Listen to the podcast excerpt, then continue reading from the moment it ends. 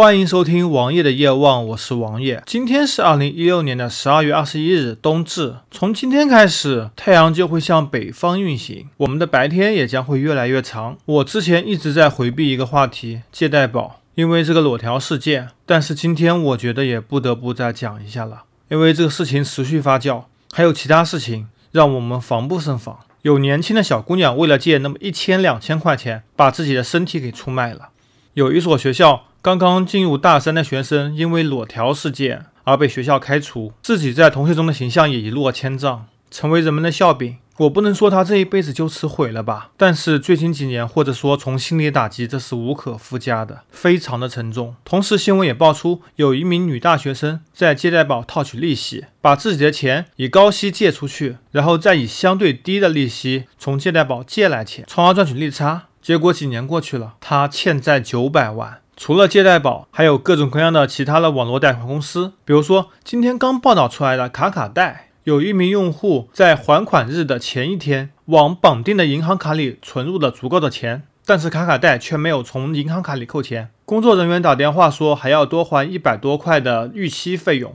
用户真的以为这些网络平台进行贷款只是赚用户的利息吗？当然，利息是一个很大部分，毕竟他们是个高利贷平台，而年息超过百分之二十四的利息是不受法律保护的，用户完全可以不用还。但是这基本的法律条款居然没有人知道，而这些网络机构基本上是无法登录央行征信的，因为他们本身就不合法。除了网络贷款以外，我想在全国每一个城市都有各种各样的抵押贷款，线下的汽车抵押贷款、住房抵押贷款。以汽车为例，也有许多新闻爆出，汽车抵押贷款，你如果按时还了可能还好，如果你没有按时还，他可以找人把你的汽车给拖走，然后让你交一大笔的赎车费用，加上一大笔的滞纳金，从而赚取这个利润。我想，对于一般用户来说，平时可能不需要这么多钱吧？你需要这么多钱拿来干什么？投资吗？现在国内投资环境并不好，并不能保证能获得足够的投资利益。